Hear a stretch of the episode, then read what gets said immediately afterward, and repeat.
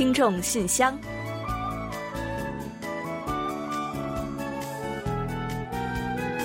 分享最新动态，聆听您的心声。听众朋友们好，我是李璐，欢迎您收听《听众信箱》节目。听众朋友们好，我是婉玲，很高兴啊，又时隔一周，准时跟大家相会在节目里了。这几天呢，在韩国的各个媒体上啊，流传着一个有一些悲伤，但是呢又非常感人的故事。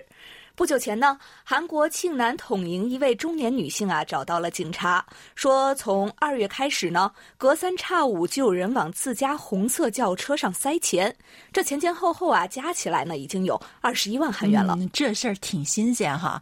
那这些钱呢，而且还是有零有整，那有的呢还皱皱巴巴的，一看呢就是攥在手里很长时间了。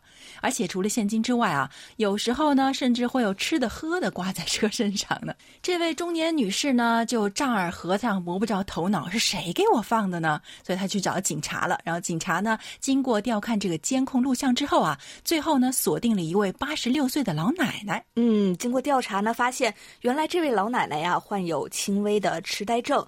他现在呢，只记得自己儿子的车呀是红色的，因为刚刚提到的这辆车颜色一样嘛，所以呢，老奶奶呢误以为是儿子的车，因此呀，每次经过时呢，都会往车门把上塞钱或者是塞吃的。嗯，原来是这样。在进一步了解之后呢，警察们才知道啊，老奶奶这么做的背后啊，还有一个更让人伤感的故事。原来啊，这位老奶奶年轻的时候呢，家里条件很不好，但是呢，子女又很多，因此呢，就没能送孩子们念更多的书。她呢，就对此啊，一直是心怀愧疚。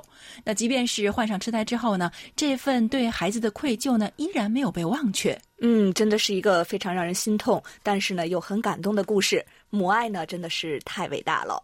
如今呢，这二十一万韩元呢已经被悉数送还给了老奶奶了，也希望老奶奶呢能够放下一些心中的遗憾吧。嗯，是啊，其实为人子女的我们啊，在听到这样一个故事的时候啊，一边感动，一边呢也都会有这样那样的相关回忆在脑海中出现。嗯，不是说上帝无处不在，所以呢创造了妈妈吗？对吧？那母爱是伟大的，愿天下的母亲们都能健康，也能长寿。好的，接下来就让我们一起来打开今天的听众信箱，看看还有哪些温馨的内容可以跟大家一起分享。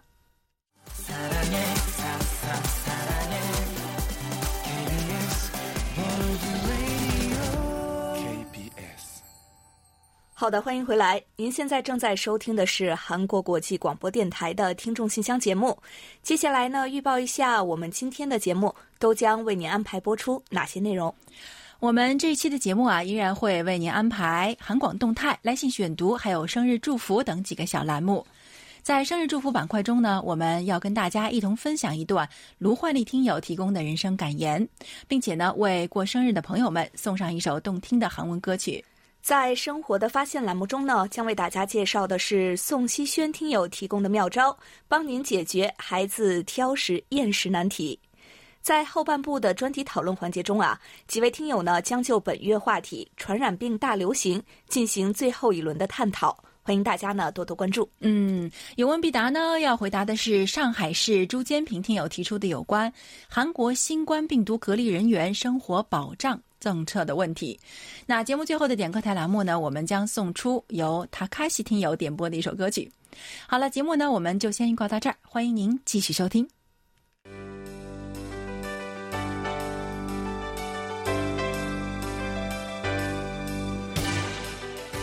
听众朋友，欢迎进入今天节目的第一个环节——韩广动态。首先呢，韩国政府最近将保持社会距离措施的时间呀，又延长到了五月五号。那有鉴于此呢，我们的居家办公时间呀，也延长了两周。不过呢，在此期间，我们仍会坚持和认真的为大家提供服务，还请大家放心，并且呢，能一如既往的支持我们。嗯，当然，我们也欢迎大家随时将您的收听感想和意见以及建议跟我们沟通，帮助我们改善。具体的内容呢，您既可以通过邮件，也可以通过收听报告的形式反馈给我们。近期呢，我们其实已经向大家宣传了通过我们官网在线填写收听报告的有关内容，欢迎大家多多利用一下，很方便的。同时，也不要忘了为我们留下更多的反馈。是的，那比如说短波听友呢，请您别忘了同时为我们的收听效果勾选评价。另外呢，所有的听友啊，都欢迎大家呢在其他意见栏中呢留下您的收听感想和意见，我们呀也会选择在节目中来进行介绍，让更多听友呢一起分享。而填写完在线收听报告之后啊，您呢可以选择打印电子收听证明卡。嗯，是的，电子收听证明卡的样式啊，跟我们的纸质版的收听证明卡是一模一样的。而且最近呢，因为疫情的关系啊，邮路呢总是会有耽搁。我们也希望呢，喜欢收集收听证明卡的朋友们啊，可以多一个选择来完善您的收藏。嗯，再提醒大家一下的是呢，目前呢只能通过电脑填写在线收听报告哦。好了，那最新动态呀，就先介绍到这里。下面呢，我们准备进入下一个板块，介绍今天的听众来信。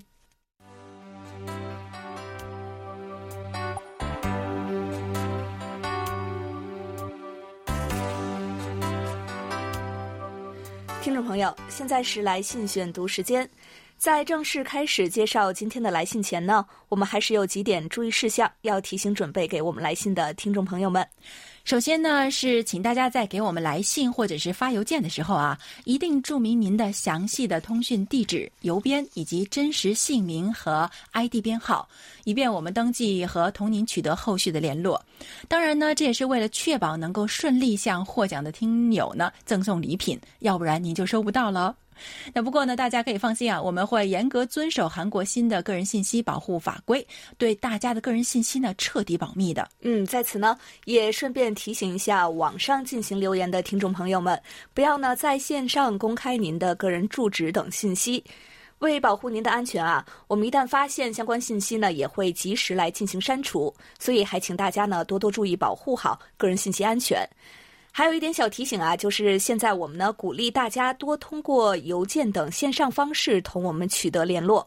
不过呢，如果您还是想发送手写信的话呀，请尽量字迹工整一些，让我们呢可以看得清楚和进行介绍。嗯，另外呢，我们的联络方式啊将在节目尾声进行介绍，需要了解的听友们请提前做好准备，到时候记录一下。你也可以前往我们的官网进行查询，那网址是 word 点 kbs 点 co 点 k 二斜杠 Chinese。另外啊，您手中的节目表啊，还有频率表呀、QSL 卡上面呢，也都有我们的联络方式的，所以呢，您可以参考一下。好的，那接下来呢，就让我们一起来分享一下今天的第一封来信。嗯，好的。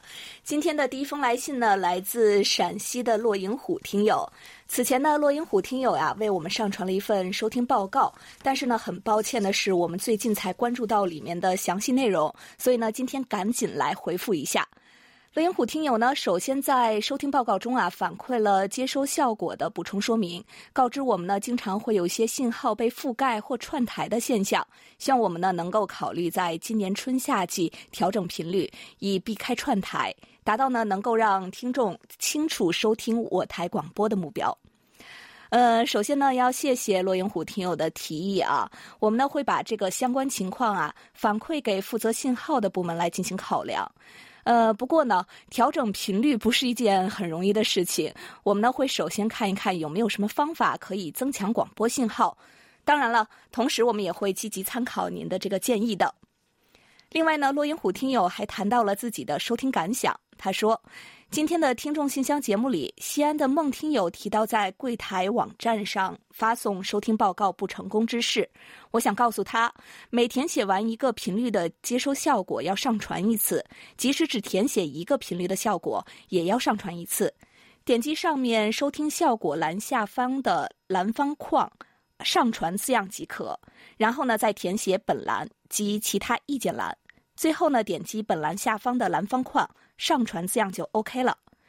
嗯，是的，大体情况是这样的。非常感谢洛影虎听友的提醒。呃，我们在这里呢，也再补充说明一下填写方法吧。短波听友呢，在填写完您的这个收听信息和勾选收听效果评价之后呢，点击其他意见栏上方的上传按钮，然后呢，可以再次填写您的收听信息和勾选收听效果，进行第二份收听报告上传。出现输入结果表格呢，就意味着您可以继续填写下方的其他意见了。然后呢，点击上传就可以了。之后呢，网页就会跳转到刚刚我们介绍的这个电子收听证明卡的打印界面。呃，近期呢，我们也是在进行多次的调试。必须要承认的是呢，存在一些不便之处，我们正在积极寻求改良办法。呃，希望也在最短的时间内呢，可以让听友们更顺利的在线填写收听报告。那如果呢，大家在填写过程中遇到了一些问题，也可以随时呢反馈给我们。谢谢大家了。那同时呢，也在提醒大家一下啊，就像刚刚我们在动态环节中强调的那样，为了让我们获得一个更具体的反馈，短波听友呢一定别忘了勾选收听效果来进行评价。另外呢，也请所有的听友在其他意见栏中呢为我们填写一些您的收听感想。洛银虎听友呢在信中还说到，有位叫王通的陕西听友提起啊《大韩民国》这首歌，勾起了我的回忆。这首歌呢，是一九八七年八月柜台我歌你唱的交唱曲目。我曾收到此歌的歌谱，珍藏至今。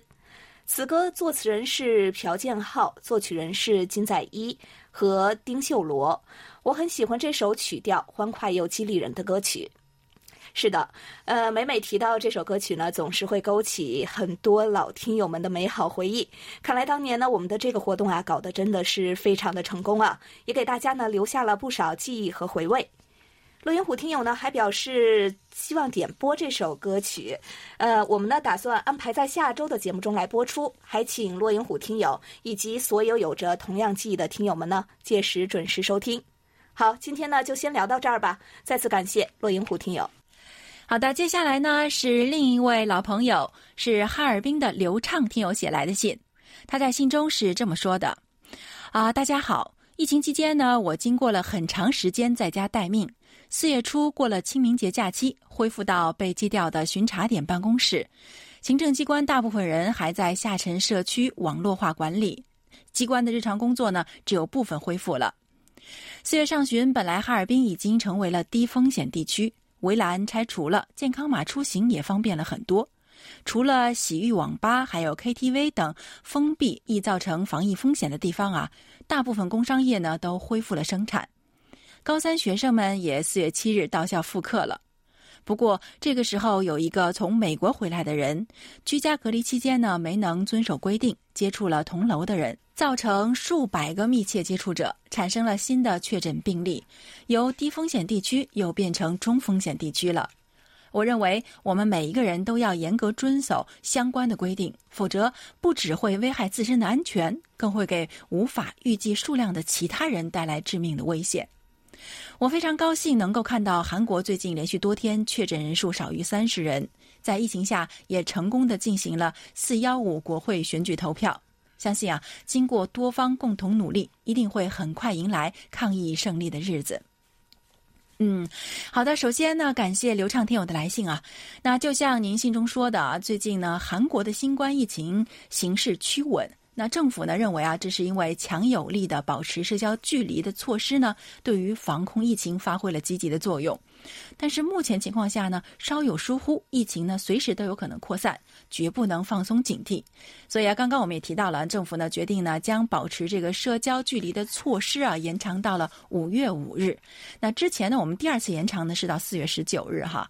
那不过呢，会放宽呢对于宗教啊、还有娱乐呢、室内体育的这些设施以及补习班啊、网吧等等场所的运营限制。啊，政府决定啊，在这个社交距离限制放宽一段时间之后呢，会进行评估，对这个传染病扩散的风险呢进行评估，那决定啊是否要转入生活防疫体系。我觉得呢，其实大家呢对于政府这个啊决定还是相当同意的。有一项那个民调啊，也调查说，大部分的民众呢是支持政府这个选择的。那所以呢，大家都认为啊，现在如果放松警惕呢，真的是为时过早。那就像刘畅天友所说的，到了现在这个阶段呢，其实每个人的努力呢就成了关键了。所以相信啊，大家呢是应该都同意这一点吧。另外，刘畅听友在信中呢提到的韩国的第二十一届国会大选呢得以顺利进行，并且呢获得了一片好评，跟国民们啊在疫情中的优秀表现，我觉得是分不开的。还有啊，选举后的第二天，也就是四月十六日啊，对于韩国人来说呢，也是一个有着特殊意义的日子。刘畅听友在信中也提到了这一点，他说，写信的时候呢，正好是四幺六。世越号事故六周年，在网上看到有人发布了一些遇难学生遇难前发给亲人们的短信，每一条都让人落泪。时间并不能治愈所有的伤痛，对于失去孩子的家庭，这痛呢是一生的。虽然已经过去了六年，社交媒体上呢依然有那么多的人在发黄丝带以表纪念。那那些纪录片呀，还有根据事故制作的电影等等，都在提醒人们不要忘记这件事情。那希望四幺五选出的新一届议员们能够履行好自己的职责，让这样的悲剧不再发生。嗯，是的啊。那无论是席卷世界的新冠疫情，还是激烈角逐的国会议员选举啊，都没有办法抹去这份惨痛的记忆的。那十六号，在韩国各地呢，纷纷的举行了世越号事故六周年的悼念仪式。我们在到处啊，真的是到处都可以看到黄色的丝带。文在寅总统当天呢，也在自己的脸书上表示呢，要铭记世越号事故的这个教训。然后呢，国务总理丁世军也承诺了，他说啊，一定会将这个世越号事故的真相追查到底。嗯，我想大家都跟我一样吧。那真的是希真心希望这一天能够早日到来哈。嗯，好的。那感谢刘畅听友对于韩国人民的悲痛啊，能够感同身受。那在这里啊，也希望各位听友呢，能够严格的遵守防控原则，那负起每个人应负的社会责任，让我们一起努力，杜绝任何悲剧的再次发生。好的，谢谢刘畅听友。那最近呢，我也是看到一些消息呢，说这个哈尔滨当地的这个疫情啊，似乎又有一些抬头了。也希望当地情况呢能够很快有所好转。也请刘畅听友呢多多保重。好，那另外呢，我来介绍一下短波听友长阳。哎，这应该是您的网名吧？您呢，在发来这个收听报告的同时啊，嗯，是这样提到的：说 KBS 的同仁，大家辛苦了。作为一名广播爱好者，短波收听柜台节目已然成为我每日固定的一个项目。无论早间节目还是晚间节目，是我了解韩国新闻、中韩关系以及韩国文化的一个重要渠道。希望柜台的短播节目继续坚持，越办越好。好，谢谢长阳听友啊，感谢您呢一直以来对我们的关注。虽然呢是首次亮相台前呢，但是啊，我们对您的这个感觉似乎非常的亲切和熟悉。我想呢，这应该是得益于您一直以来默默的支持和关注吧。而且呢，这次呢还通过来信呢，让我们有机会了解到相关情况。另外呢，长阳听友啊还在信中说，时值新冠肺炎疫情肆虐，通过柜台新闻也了解到韩国国内疫情也相当紧张，中韩两国一衣带水，两国人民友谊源远流长。时下韩国国内疫情，我们也是感同身受，真心希望柜台同仁保重身体，祝各位顺利健康。谢谢您的关心和祝福。这次的疫情啊，也让我们呢深深感受到了韩中两国的友好情谊。那此前呢，中方在援助韩方的物资上写道：“道不远人，人无异国。”还有呢，“肝胆美相照，冰湖映寒月”，字字是有力动人，非常的鼓舞人心。那眼下呢，韩国的疫情啊有了明显的好转了，希望韩中两国民众呢都不要放松警惕，将抗疫攻坚战呀坚持到底。长听友呢，最后还说恳请，希望柜台能够邮寄于我 QSL 收听确认卡片，同时呢，也希望能够得到柜台的一些资料或台历等，以作留念。谢谢，没有问题的。我们的工作人员呢，近期就会为您寄出这些小的纪念品，还望呢您能喜欢。不过呢，最近呀，邮寄速度是非常的慢的，预计到达您手中的速度呢会迟不少，还希望您呢能够理解。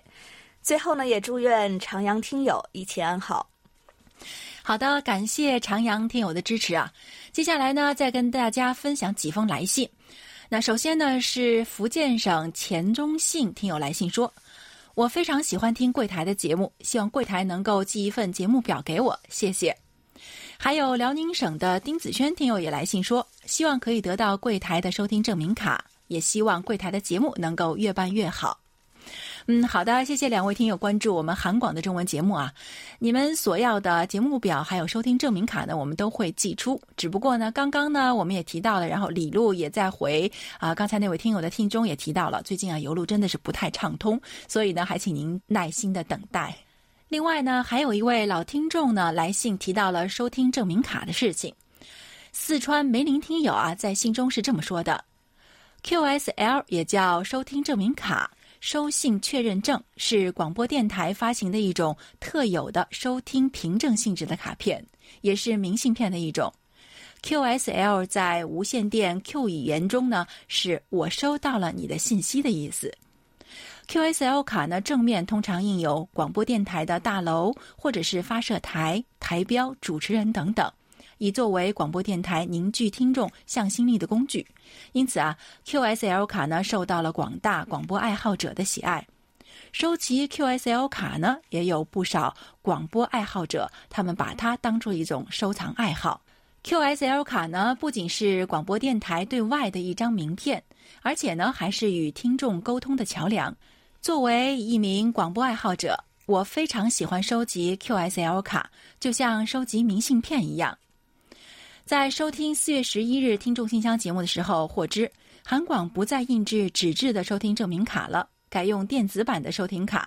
那虽然这是一种创新，也是科技的进步，但是冷冰冰的电子卡却少了纸质卡拿在手中的温度。作为一名 KBS 的听众，我非常希望你们能够把纸质的收听证明卡印制下去，一年也就两张，用不了很多的资金，更何况呢，听众中收藏者很多。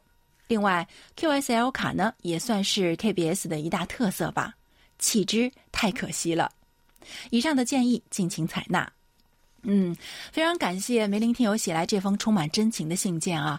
那关于 QSL 卡，也就是收听证明卡，那也许是我们在节目中啊没有表述的很清楚。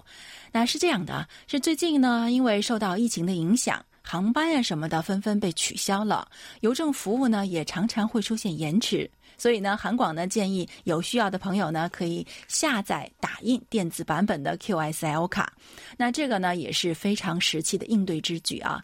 那纸质收听的证明卡呢还是会为听友们发送的，只不过呢是由于邮路不畅，大家呢需要耐心等待一下。不过啊，梅林听友提到的这个问题啊，就是纸质的 QSL 卡的存留。虽然目前呢好像还没有这个相关的决策啊，但是啊，似乎这个电子版代替纸质版呢，正在逐渐的成为一种趋势。那除了这个资金的问题，其实更多的是反映了现在的电子化潮流。那其实还涉及到了环保呀什么等等的问题啊。那也就是说啊。啊，我们将继续为听友们发送已经印制好的纸质收听证明卡。那至于下一版的证明卡呢，印还是不印？如果印制的话呢，什么时候印等等，在我们得到通知之后啊，就会告知大家的。好了，感谢梅林听友的来信。如果有相关的消息啊，我们会在第一时间在听众信箱节目中跟大家分享的。好的，感谢今天来信分享的几位听众朋友们，也感谢你们呢在信中呢提出了自己的感想和意见，我们呀会认真进行考量大家谈到的这些内容的。好，那本周的来信先介绍到这里，下周呢我们会继续介绍更多的精彩分享，还请听友们多多期待。那下面呢我们就进入生日祝福单元，为下一周过生日的听众朋友们送去我们最美好的祝愿。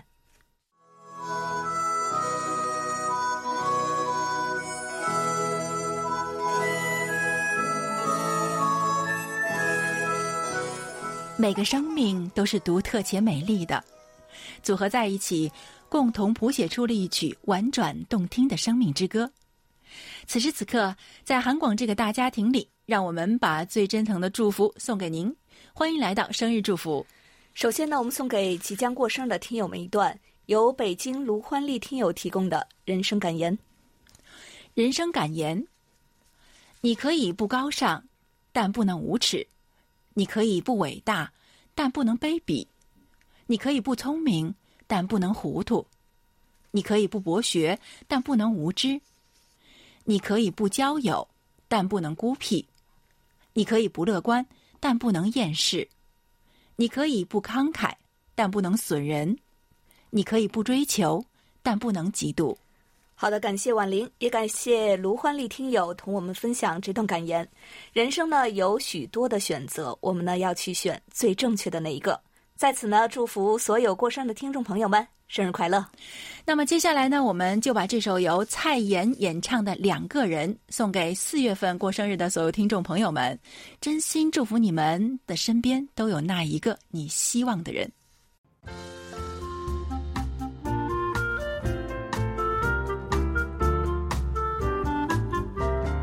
生活中的点滴值得发现生活中的小精彩无处不在。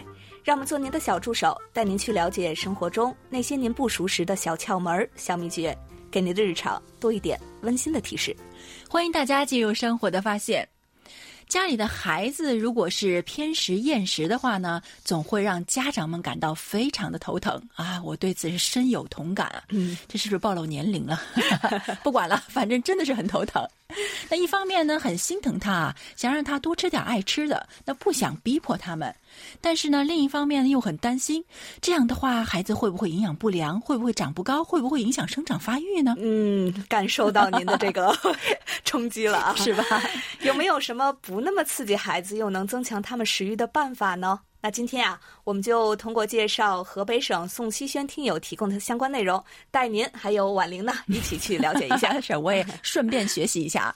这里呢，我们要介绍的第一个妙招啊，就是说把吃饭呢变成一件很有意思的事情。那如果您发现孩子偏食啊，千万不要有粗暴的方式、强硬的态度去逼迫他进食，那这样呢，反而会适得其反。正确的做法呢是采取迂回的战术，通过一些比较策略的方式来增加吃饭的乐趣，帮助他摆脱这个厌恶吃饭的情绪。比如说啊，你可以将孩子的餐具呢更换成更可爱的样子。嗯，我觉得这招很可以啊。小孩子呢都喜欢花花绿绿、可爱漂亮的餐具吧？那如果有他们挚爱的卡通呢，估计会更有效果。第二个妙招呢是让孩子亲自参与做饭。呃，当然了，这里呢，并不是说要让孩子们去做这个开火呀、炒菜等危险的动作，家长们一定要注意。嗯，是的，是的，而且呢，全程一定要有大人的看护和监督，要不然可真的是会发生大事件的。孩子们的脑回路啊，你根本 想象不出来，怎么就突然把这个锅就炒着了呢？不可控是吧？对的，对的。那如果是比较担心的话呢，不妨在做饭的时候让他们打打下手，可以帮您洗菜啊、弟弟调味料这些简单的。小事儿都可以做，这样一来呢，做好的饭菜呢也算得上有孩子的一份功劳嘛。那自己呢吃起来呢肯定会产生好感了。那不仅如此啊，孩子们可以跟家长呢一起去买菜，你买菜的时候带着他去哈，买回来呢再给他一个择菜的机会。嗯，我觉得倒是省了家长的不少事儿了啊。是啊，但是呢，没有什么是比这个劳动的成果更香甜的嘛。还有一个办法呢，和我们刚刚提到的第一种方法呢有异曲同工之妙。您呢可以改变食物的形态。如果说某种食材宝宝不喜欢，那不妨呢试着帮这些食物变变装。比如说呢，呃，如果宝宝最近对鸡蛋失去了兴趣，不妨变个花样来做，比如可以做个蛋炒饭呀，还有蛋饼啊。嗯，另外呢，我在网上呢也看到过不少巧手的家长们烹制的又好看又有营养的童话餐，真的是餐如其名啊，跟童话一样，特好看。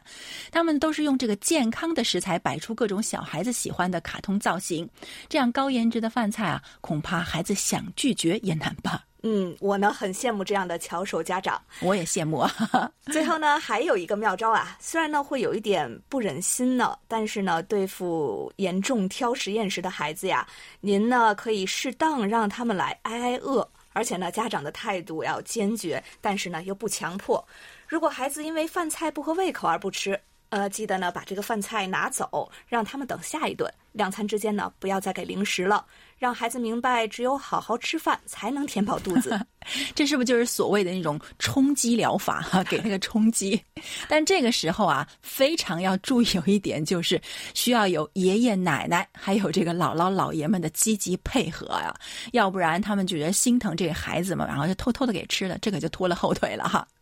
那如果在孩子们表现好的时候呢，家长们呢要及时的去鼓励他们，慢慢的孩子呢就会逐渐养成乖乖吃饭的好习惯了。嗯，看来这些家长们呀，确实是不容易啊。嗯，希望大家家中的小宝贝呢都能够健康茁壮的成长。好了，以上呢就是我们在今天生活的发现栏目中介绍的内容。在此呢也感谢宋希轩听友分享的精彩内容。好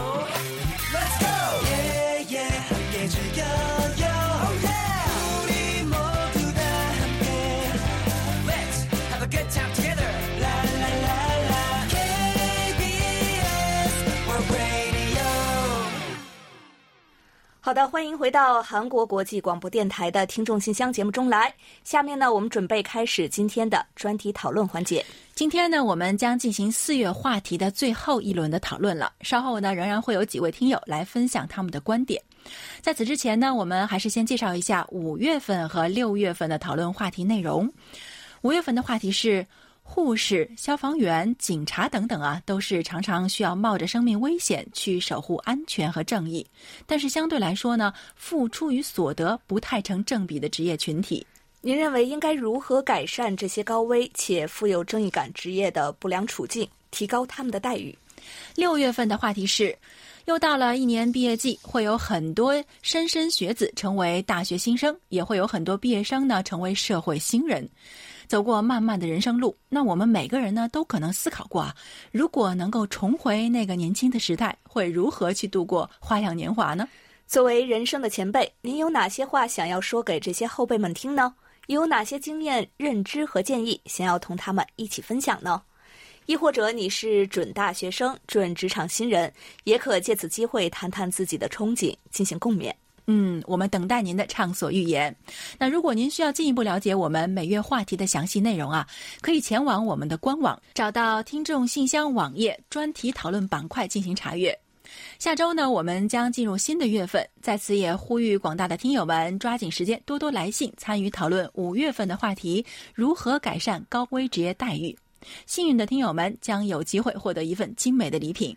同时呢，我们也欢迎大家呢就您感兴趣的话题推荐给我们，让大家呢进行讨论。好，接下来呢再来介绍一下本月的话题吧。各种传染病频频以更强姿态出现，并随着全球化的加深不断蔓延，直接危害着全球人类和生物的生存。不少专家学者对此提出了警告，还有人担心未来各种传染病会大流行，会对全球构成更大威胁。您对相关问题有何看法？好的，接下来呢，我们就一起进入今天的专题讨论。首先啊，要跟大家分享的是天津王丽听友的观点：传染病是隐藏在大自然中的病毒，在动物和人类之间传播引起的，严重危害人类健康，像天花、鼠疫、脊髓灰质炎等，历史上长期威胁着人类的健康。新世纪以来呢，又有非典、中东呼吸综合征以及新冠肺炎等新型的烈性传染病来势汹汹，夺走了很多人的宝贵生命。传染病的特点呢，是能够快速在动物之间或者是人与人之间蔓延，导致大范围的发病。即使在交通条件落后的中世纪，黑死病也会迅速传播到不同的国家，造成人口锐减。如今交通便利，世界各地再也没有阻隔。即使是地球另一面，也如同邻居。传染病的传播速度呢，更是超出了人们的想象。如果不设防，几天之内就会攻陷一个社区、一个乡镇。尽管科学技术日新月异，面对全新的病毒，现代医学却束手无策。新冠疫情持续肆虐，欧美国家普遍应对不利，公众对于卫生专家的劝告不当回事儿，至今还没阻断病毒的传播，何谈控制？真是令人担忧。病毒是看不见的，导致人们疏于防患。对于已知的病毒，可以通过注射疫苗加以预防；但是对于未知的病毒，就完全无能为力了。通过这次新冠疫情，我认为人们需要改变观念，重新思考人与自然的关系，防止野生动物携带的病毒传给人类。要保持良好的卫生习惯，例如外出后勤洗手，到人多的地方要佩戴口罩。保持一定的社交距离，要普及防疫知识，让公众充分认识到传染病的特征，认真的去对待。科研人员有必要开展有针对性的研究，应对来自传染病的挑战。国家和各级政府部门呢，都要建立有力有效的应对机制，确保相关机构能够及时应对类似的公共卫生事件。总之，还在持续的这场灾难给了我们太多的深刻教训。所有的人都应该团结一心，让这样的悲剧再也不要重演。好，以上就是天津王丽听友的观点。好的，感谢王丽听友的分享。接下来呢，我来介绍一下黑龙江省刘畅听友对本月话题的看法。二零零三年非典疫情爆发，也让很多人知道了果子狸、中间宿主等以前不太了解的东西被人所熟知。但是非典过后，似乎非典带来的教训被逐渐遗忘。二零二零年新冠病毒来袭，其基因和蝙蝠、穿山甲身上分离出的毒株高度相似。在网络能看到一些人上传的吃蝙蝠图片、视频。每年也有大量穿山甲通过非法途径进入中国被人食用。如今可以看到，因为食用这些野生动物，付出了多么惨痛的代价。只有保护好野生动物，才能避免下一次悲剧的发生。尽管法律已经规定，为了食用而收购珍贵濒危野生动物及其制品的行为构成犯罪，但对于单纯的食用行为，并没有法律方面的规制，仅从道德层面约束人们禁止食用野生动物，其效果是非常有限的。对于明知是珍贵濒危野生动物及其制品而作为食材单纯食用的，也应纳入违法范围，对行为人予以严厉处罚。应拓展法律所保护的范围，对珍贵濒危野生动物以及有重要生态、科学、社会价值的野生动物予以重点保护，设置相对更为严格的法律责任制度。同时，也要对其他普通野生动物设定必要的保护。现行《野生动物保护法》所设定的法律责任相对较轻，而从事野生动物捕杀非法交易活动利润相对较高，违法者违法机会成本相对较低。因此，违法者会铤而走险，导致违法行为屡禁不绝。应当考虑强化法律责任、捋顺管理体制等方面的问题。最重要的还是加大宣传力度，改变人们认为食用野味可以彰显自己身份等的错误思想，形成要保护野生动物的共识，让人与自然和谐相处，避免下一次疫情的发生。好，以上是流畅听友的观点。好的，专题讨论呢就介绍到这里，接下来进入下一个环节。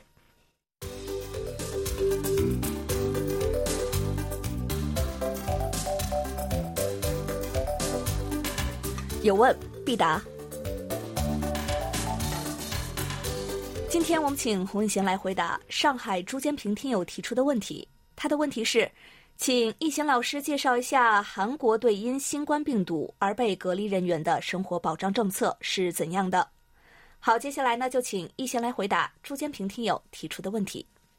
听众朋友，大家好，我是易贤，今天我来回答朱坚平听友提出的问题。为了防止新冠病毒从境外流入，韩国自四月一日起，除了外交使节、飞行员等以外交、公益为目的入境的人士以外，凡是从海外入境的人，必须接受为期两周的居家隔离，并规定居家隔离期间不能外出，也不能上班，避免与他人接触，遵守防疫行动守则。如果在国内没有居住地的话，必须在政府与地方政府指定的隔离设施内进行隔离，无论是国人还是外国人，必须自行负担费用。为此呢，韩国政府还制定了违规行为处罚标准。如果违反居家隔离规定，将被处以一年以下的有期徒刑或一千万韩元以下的罚金；外国人将被驱逐出境或被禁止入境。在隔离期间，各地方政府呢向居家隔离者发放紧急生活用品，从口罩、消毒剂、垃圾袋等个人卫生用品以外，还有即食米饭、饼干、排骨汤等速食食品、果汁、坚果以及新鲜果蔬。不同的地方自治团体提供的生活用品会有所不同。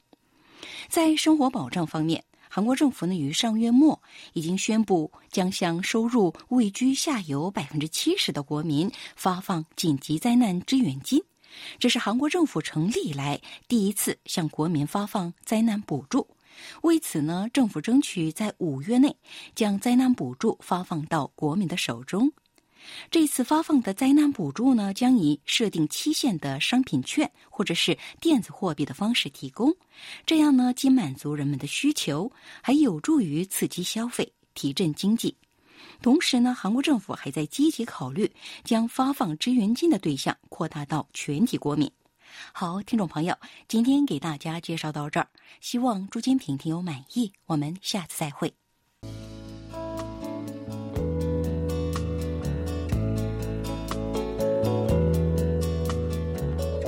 节目最后是点歌台栏目。日本的塔卡西听友来信啊，希望点播一首机库的《Artist》。嗯，非常感谢塔卡西听友点歌啊。那最近呢，日本的疫情好像比较严重，所以呢，我们希望您呢多保重身体。方便的时候啊，欢迎您随时跟我们取得联络，让我们了解一下您的近况。当然呢，也要在这里啊，祝福韩日两国和民众呢都能早日战胜疫情。好了，在播放歌曲和结束今天的节目之前呢，我们还是要来揭晓一下今天的获奖名单。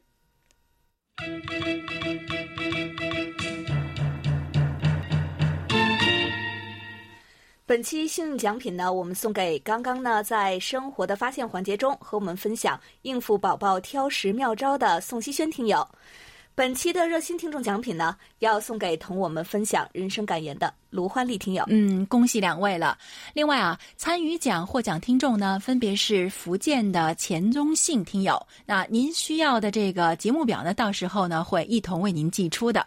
另外呢，还有近期发来线上收听报告的香港听友是 Eric 卢听友，以及阿联酋的金正恩听友。哇，这个名字好特别哦。嗯，没错，不知道是不是您的真实姓名啊？